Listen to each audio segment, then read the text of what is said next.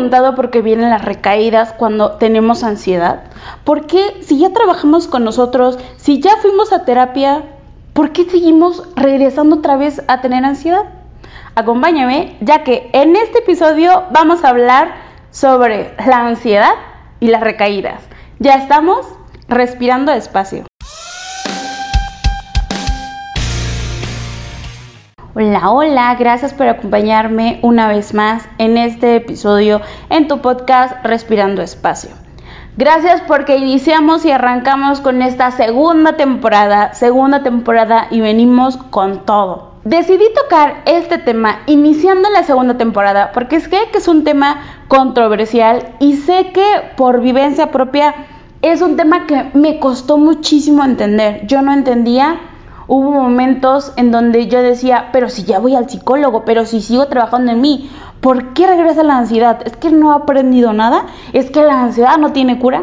Y déjame decirte y reafirmarte que la ansiedad sí tiene cura, la ansiedad sí hay un camino, hay un final atrás de la luz, sí sí lo hay. El tema de las recaídas lo quise tomar en dos conceptos y próximamente se viene otro episodio. En este episodio en específico vamos a hablar ansiedad y las recaídas. Y en un próximo episodio va a venir depresión y las recaídas, porque tienen que ver con cosas similares pero no no parecidas y no iguales y los tips que te quiero dar o los consejos que te quiero dar son em, independientes. ¿Por qué ocurren las recaídas principalmente? Si ya tenemos un proceso donde, ok, ya sé que tengo ansiedad, estoy trabajando en mi ansiedad, estoy trabajando en mis detonantes, ya trabajé con mis detonantes, ya vi, ok, a lo mejor eh, es mi vida de la infancia la que me detona la ansiedad, ya trabajé en ello, ya em, hablé con la persona, hablé con mis papás, ya hicimos las paces,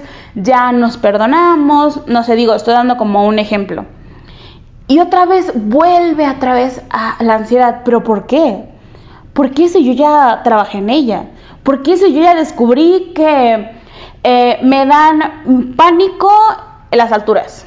ok, ya ni cruzo puentes, ¿por qué? ¿No? O sea, cosas como, como puede ser entre comillas simples, ¿por qué siguen regresando si ya trabajaron en ellas y aún así nos causan daño?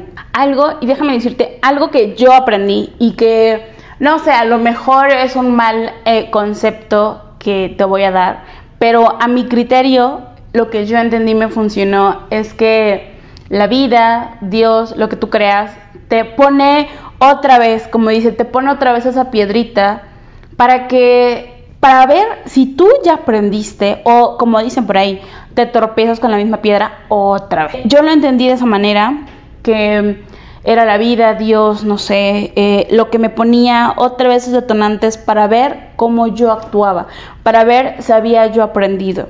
Y algo así, a lo mejor no es, no es la vida, no es Dios, en lo que creas, no, no es eso. Pero lo que sí es que regresan otra vez esos detonantes porque la vida sigue, la vida fluye. Ejemplo, yo tenía una codependencia con una expareja y él regresaba, y él regresaba y yo seguía otra vez con él y era como un círculo ciego de que otra vez él, otra vez yo y seguíamos y seguíamos y seguíamos. Fue hasta que yo dije, ella basta, ella bye. Y por más que él regresara, por más que él buscara la manera, por más que me hablara bonito, ya no, ya no caí.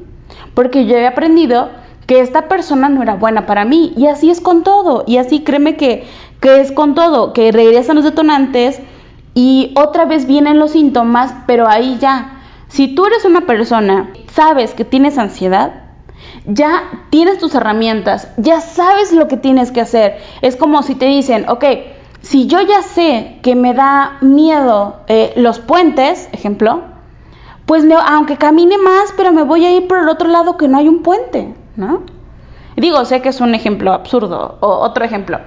Si a mí me da em, me estresa mucho el hecho de que me llene de actividades. ¿Qué voy a hacer? Pues ya no recibirme actividades de las que no puedo hacer, sino alzar la voz y decir, ¿sabes qué? No puedo con todo, ¿sabes qué? Ya me organicé, ¿sabes qué? A priorizar, como quitar esas actividades que no te dejan nada de provecho, sino hacer las actividades importantes, reorganizar.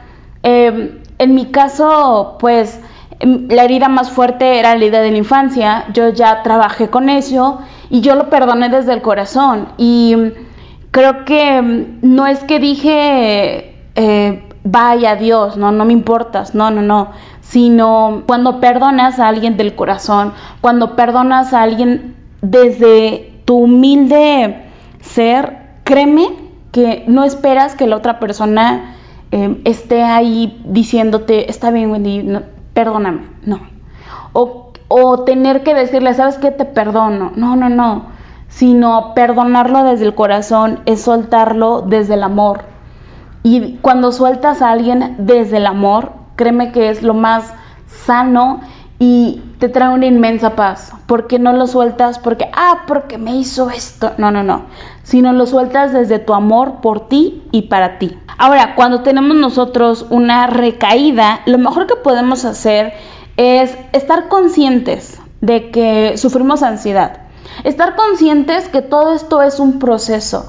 Y sabes qué, muchas veces somos nosotros los que nos juzgamos. Somos nosotros los que decimos, es que cómo pudo otra vez caer en esto, es que como si ya fui al psicólogo, le conté todo, ¿por qué? Es que ¿por qué? Si ya trabajé en mis detonantes y créeme que somos bien duros, somos muchas veces somos bien duros con nosotros mismos, lo cual está muy mal porque hay que entender que somos seres humanos, que estamos aprendiendo y que sí, igual y tuviste una recaída, pero estás consciente que es una recaída y estás consciente por qué te dio y debes estar consciente qué fue lo que te hizo caer otra vez y que para la próxima vas a tener otras más armas para decir, ok, ¿sabes qué? Ya no me duele tanto. Yo, híjole, aprendí a trabajar en mis relaciones y aprendí a ya no clavarme, entre comillas, como se dice coloquialmente, como ya no... Em, que, que, las cosas, ni los problemas, ni las personas, ni las acciones, como estén ahí molestándome, no, no, es que fulanito me hizo esto, no, es que tal persona me hizo esto, no, es que no, no, no, sino dejar que fluyan, dejar las cosas.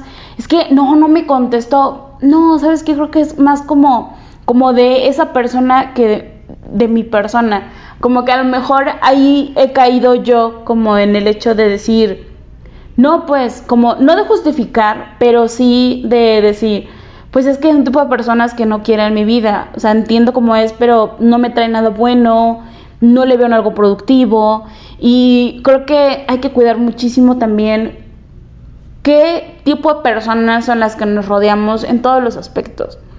Y no te digo que les dejes de hablar a tus compañeros de trabajo, nada de eso, sino que realmente no te claves en las cosas, no, te, no, no clavarte en los problemas, no te enfrasques en situaciones que a veces no dan mucho para más. Ahora, créeme que las recaídas es algo normal y es algo que te va a pasar frecuentemente porque justamente todo esto es un proceso. Justamente estás trabajando en ti y quieres trabajar en ti, pero ¿sabes cuál es la diferencia entre que tengo ansiedad y tuve una recaída que cuando tuviste ansiedad no sabías cómo tratarla, no sabías de tus detonantes, no tenías esas herramientas y ahora sí. La recaída viene cuando tú ya analizaste tus detonantes, cuando ya trabajaste en ellos, cuando ya sabes qué pasa, ahí viene la recaída. Y justamente es por eso una recaída, porque caes ¿qué es lo que va a pasar? O más bien, ¿qué es lo que tienes que hacer cuando estés ahí abajo?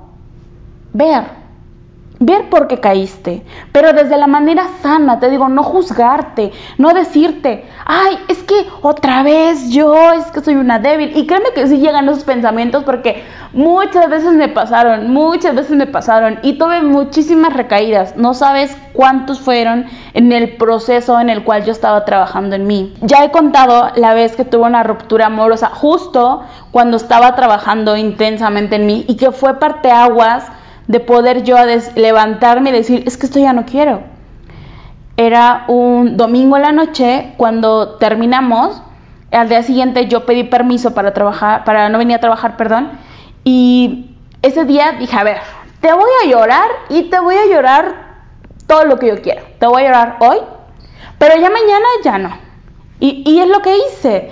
O sea, un día dije, ya, ¿sabes qué? Eh, te perdono desde el amor, tú sabes lo que hiciste, todo lo que pasó. Lloré y pataleé, no sé, me desahogué si tú quieres mil cosas. Pero al día siguiente dije, ya, o sea, ya. Eh, no me gusta esa Wendy, no me gusta esa Wendy que está hundida. Porque digo, eh, pues también tuve depresión. Entonces yo no quería caer en la depresión otra vez, no quería otra vez. Dije, no, ¿sabes qué? Ya te de luto un mes porque aparte eh, terminamos eh, por acciones de él. Entonces era como de, ¿sabes qué? Ya, sé lo que quiero en mi vida, qué bueno que te aportes así porque tú no eres una persona que yo quiero en mi vida. Y justo en ese momento donde yo sabía lo que eso me podía afectar o yo sabía lo que no quería hacer otra vez. Cuando tenemos ansiedad y otra vez esta regresa, tenemos que preguntarnos, ¿por qué nos dio? ¿Qué pasó? ¿Qué, ¿Qué vimos? ¿Qué pasó? ¿Qué noticia? ¿Qué nos dijeron para que otra vez regresara? Cuando empezó lo de la pandemia, pues no sabíamos, era algo desconocido. Y no es que yo entrara como en la paranoia, pero eh, en mi alrededor la gente sí. Y fue esa misma paranoia la que me hacía a mí eh, que me pusiera pues mal, ¿no? O sea, que otra vez comenzara con el escosor y todo eso. Eso fue eh, el año pasado. Después yo me informé de todo lo que estaba pasando, pero informarme de manera con fuentes confiables, ¿no? De todo lo que estaba pasando. Y apenas hace como un mes más o menos eh, que tuvimos esta ola de que otra vez estamos como semáforo naranja, amarillo, todo esto.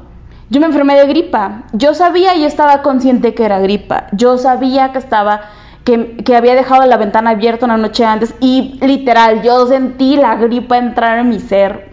Incluso desde la mañana yo traía mi suéter. Pues en mi trabajo había gente que estaba como paranoica cada vez que yo estornudaba. incluso mi jefe me dijo, ¿te quiero hacer la prueba del COVID? Y yo no, porque es gripa. Mi jefe me dijo, mira, yo, yo, yo te entiendo y yo también creo que es gripa. Y si tú me dices tu gripa, yo confío en ti, pero piénsalo por tu familia, no quieres para estar más segura. Y yo así, segurísima, es que es gripa.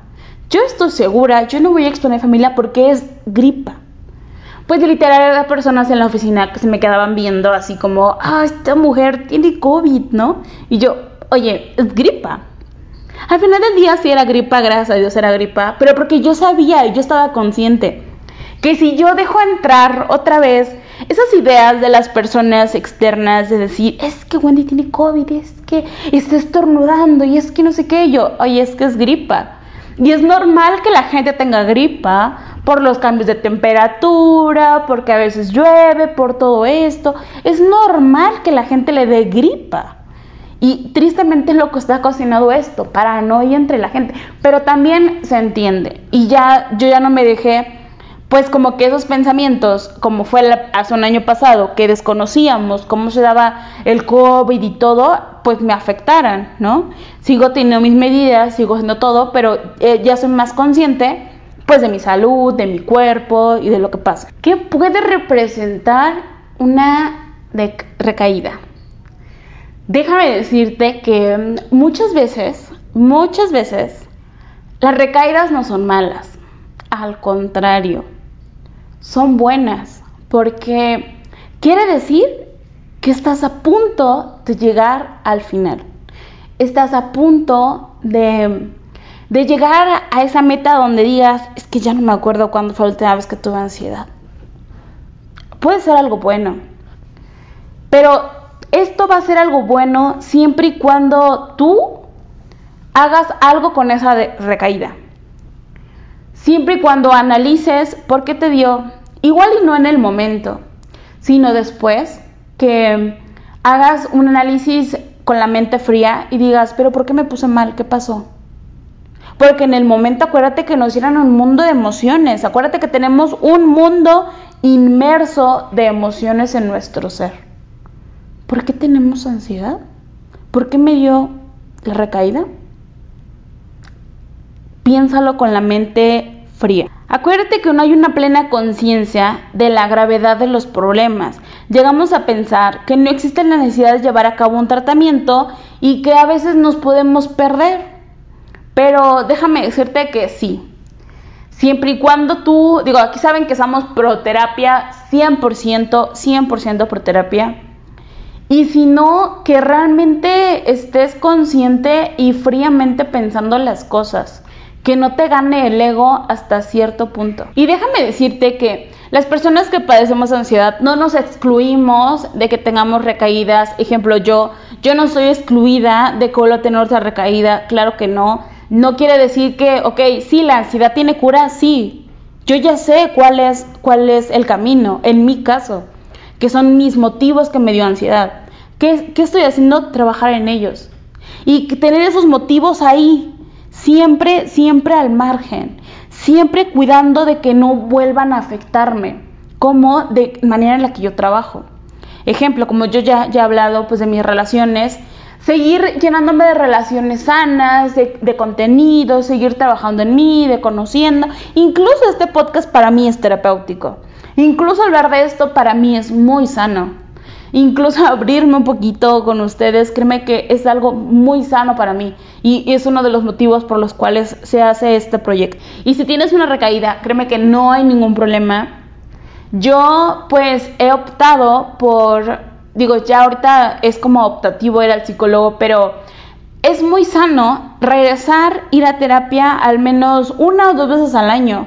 Porque imagínate con todo lo que vivimos, con todo, todo, todo, todo, todo nuestros pensamientos y que te los quedas tú sola. Hay que seguir trabajando en ti, hay que seguir fortaleciéndote día a día.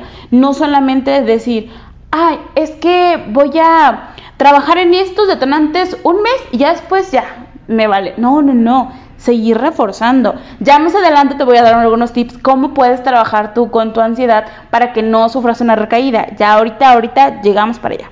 Créeme que cada recaída que tú tengas, si sigues trabajando, cada vez va a ser un poquito más leve que la anterior. Ya no tendrás recaídas fuertes, siempre y cuando sigas trabajando en ti y sigas trabajando en tus recaídas. ¿Por qué te dieron? ¿Qué pasó? Ahora sí, vamos a ver qué podemos hacer al momento de que nos dan unas recaídas y cómo poder evitarlas.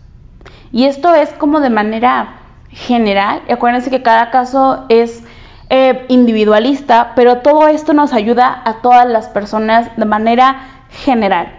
Uno, Ubicar las señales de estrés elevado. Ya sabemos que es el estrés el que se convierte en ansiedad. Así que lo primero que tenemos que hacer es conocernos a nosotros mismos y que sepamos cómo nuestro cuerpo nos está generando esos niveles de estrés, pero cómo está mandando esas señales, cómo se genera en nuestro cuerpo. De esta manera ya sabemos cómo combatirlas. Ejemplo, nos puede dar dolor de cabeza, temblor en el ojo izquierdo, que es, híjole, es muy molesto, pero es una señal que nuestro cuerpo nos dice, hey, algo no está bien. Es increíble lo hermoso que es nuestro cuerpo, que es el mismo que nos está anunciando, que nos está diciendo cuando estamos en peligro, cuando pasa algo. Que nos pueden dar un calambre en un pie, o que nos puede eh, doler la cabeza, que nos sentimos irritables, no sé etc. Si ya sabemos que nos está afectando algo, trabajar en ello. En lo personal, el estrés de mi parte es eh, el ojo, si me, me tiembla el ojito, siento que se me va a salir. Y la vista, la vista es la que se me empieza a, a molestar, a, dañar, pero muy, muy fuerte, que igual hasta me puede llegar a doler la cabeza por, por la vista. Porque es como de decir, Wendy, relájate, Wendy, cálmate, porque algo, algo, algo está mal, algo está mal, ¿no? Y es cuando tienes que tomar un descanso. Dos, también hacer un alto. Una vez que identificamos que nuestro cuerpo nos está queriendo decir algo, es probable que digas, no pasa nada, a lo mejor em, se me entumió la mano porque estaba yo, me dormí en, en ese lado, ¿no? No, es que el ojo, no, no pasa nada, está exagerando. Muchas veces nosotros tratamos como de evitar esas cosas por el ritmo de vida, porque simplemente decimos, no, no, no, yo puedo con todo. Pero ojo, hay un gran error. ¿Qué tenemos que hacer? Preguntarnos qué presiones hemos venido generando. ¿Qué pensamientos negativos nos están invadiendo? ¿Qué hemos descuidado de nuestro cuerpo? ¿Qué cosas estamos evitando enfrentar? Y aquí, híjole, híjole, híjole. Yo tengo un grave, grave, grave problema con los cierres. Y es donde sí estoy trabajando demasiado, demasiado en ellos. Pero, pero me refiero no a los cierres este, con una persona o así, no, eso sí. Sí, sí trabajo y aunque me duela. Pero tengo un problema con los cierres. Pero solamente pasa con las series que me gustan que no puedo ver el último capítulo. Porque me gusta tanto que no quiero que termine y ahí sí es donde tengo un gran problema. Eh, ah, puede ser que, digamos, hay una, bueno, hay una serie que me gusta mucho que se llama Familia Moderna. Me tardé muchísimo en ver la última temporada porque la verdad me gustó mucho, me gusta mucho. Y ya, ok, ya la vi, con trabajos la vi. La volví a ver otra vez y ya sé que va a pasar el último capítulo y ya no lo veo. Lo quité y vi toda la temporada menos el último. Hay una serie que estoy viendo, How to Get a What with Wonder, que mm, no quiero terminar de verla. O sea, no, no quiero. Voy en pausas, voy viéndola poco a poco porque no, no me gusta, no, no quiero que termine. Hubo una, la de Sherlock, que así dije, sí, me pasé. Eh, Quitaron la serie de Netflix y no vi el último episodio. Y dije, por culpa de mis cierres. Pero mira, ya, digamos un poquito, después hablaremos de, de películas y series. ¿Qué emociones te estás guardando? Porque también es esto lo que nos está diciendo que algo no está bien. Y ya después que tú identificaste por qué tuviste esa recaída o qué está pasando en tu entorno, ahí sí trabajar en ello. Pero 100% tienes que sincerarte 100%. 3. Ejercítate. Es probable que tu cuerpo está acumulando presión y tensión. Aquí sí quiero aclarar que para las personas que padecemos ansiedad es 100% recomendable el ejercicio, sí o sí. Dejando a un lado, dejando a un lado eh, la vanidad, el ejercicio tiene que ser parte principal de tu vida. ¿Por qué? Porque tú generas más estrés de lo normal, más tensión que las otras personas. Tu cuerpo está, está al mil por hora. Y por eso es que nos da ansiedad. Por eso nosotros manejamos las cosas como más rápido que las otras personas. ¿Y de qué manera tenemos que darle ese descanso a nuestro cuerpo? El ejercicio. Pero ejercicio que tú quieras, el que tú quieras. Y créeme, créeme, créeme que Digo, el ejercicio siempre es sano para todas las personas, pero aún más sano para las personas que padecen o, tuvieron ansiedad. El ejercicio debe ser parte de tu vida, literal. Es algo que debes de tener, porque debes de tener como tú quieras. Yo recomiendo más que, que hagas cardio, como tú quieras, bicicleta, fútbol, básquet, caminadora, que corras, cuerda incluso, no importa, pero yo recomiendo más el cardio porque es como tu cuerpo está sacando más eh, el estrés que a diferencia de si haces pesas, que tu cuerpo está más calmado, no, no, no, tú dedícate y aunque le dediques diario si tú quieres 10, 20 minutos, mira, ya con eso tu cuerpo te lo va a agradecer 100%. 4. Platica con alguien.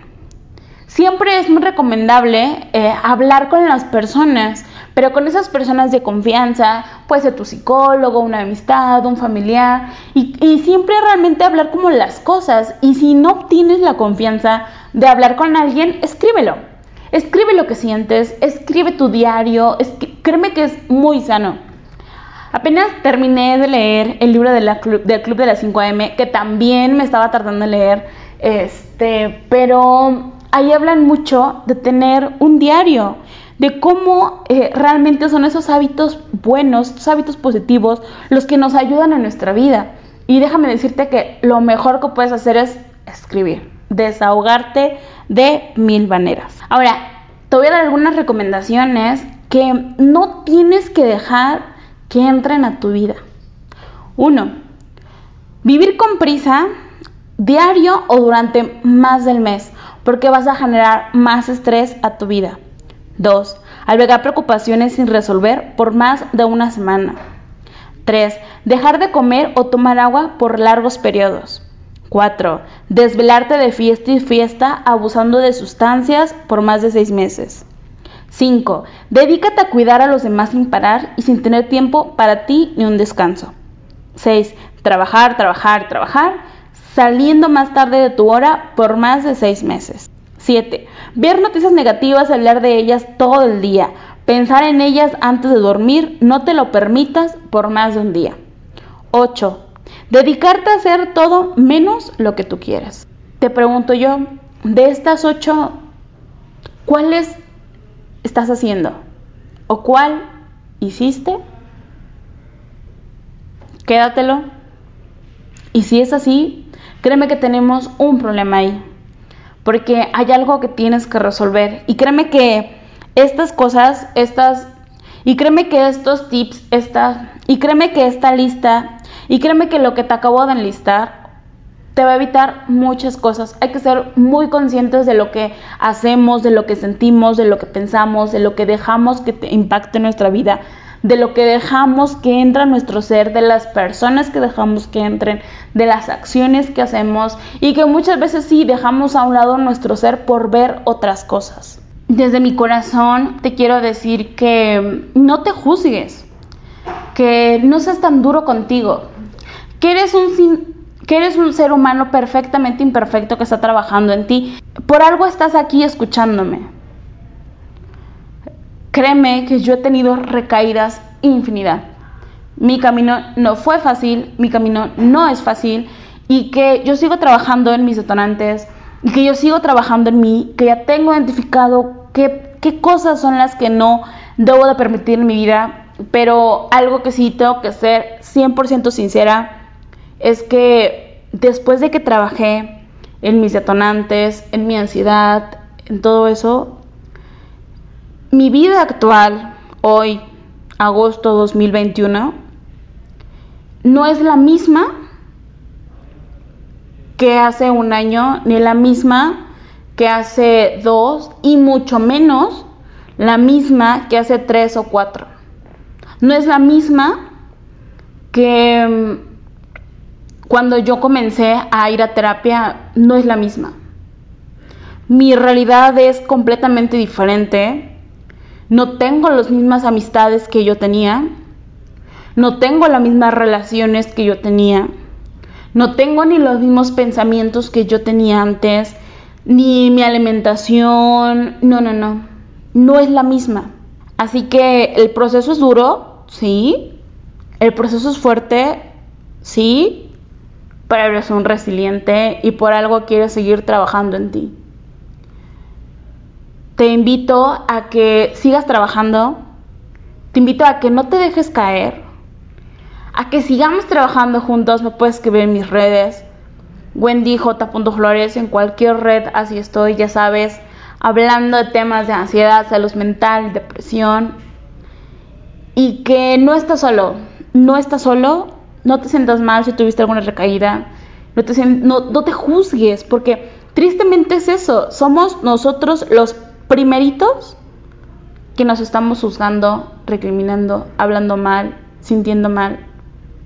No lo hagas, no lo hagas. Gracias por escucharme un episodio más. Estamos de regreso, segunda temporada. Sigue trabajando en tu salud mental, en tu inteligencia emocional y sigamos respirando despacio.